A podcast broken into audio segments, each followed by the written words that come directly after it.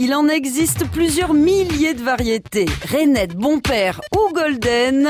En France, un fruit acheté sur cinq est une pomme. J'aime bien les pommes, mais il y en a que j'aime pas vraiment. Quand elles sont trop acides, j'aime pas vraiment. Quand, quand elles ont pas de sucre, j'aime pas. 1855, l'année où on n'a pas fait de quartier pour la pomme. Aimez-vous les pommes?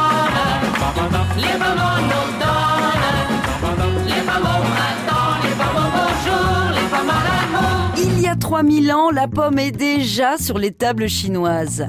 Elle arrive par la route de la soie chez les Grecs et les Romains qui la diffusent dans tout l'Empire. Malgré sa réputation sulfureuse, le fruit défendu séduit les moines du Moyen Âge et le pommier s'installe dans les jardins des monastères. Parce que la pomme c'est bon et c'est pas cher, on en fait des soupes et des soins dermatologiques. Sa pulpe est très efficace pour cicatriser les plaies, d'où le mot pommade. C'est une révolution. Allons, prends la pomme, chérie, et fais un vœu. Charlemagne, qui en raffole, impose sa culture dans chaque métairie, avec une petite idée derrière la tête, développer la production de cidre. Sous Louis XIV, la poire, jugée plus sensuelle, lui vole la vedette. La pomme revient en grâce au 19e siècle, les horticulteurs s'en donnent à cœur joie.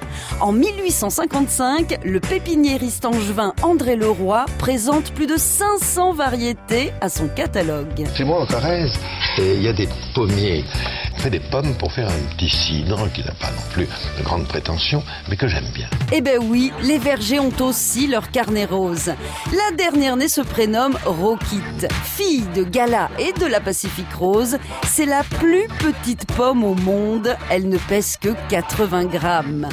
À peine plus grosse qu'une balle de golf, elle a tout pour nous faire craquer. Et oui, parce qu'une mini pomme, c'est trop nion. On n'arrête pas le progrès. Mangez des pommes retrouver sur francebleu.fr.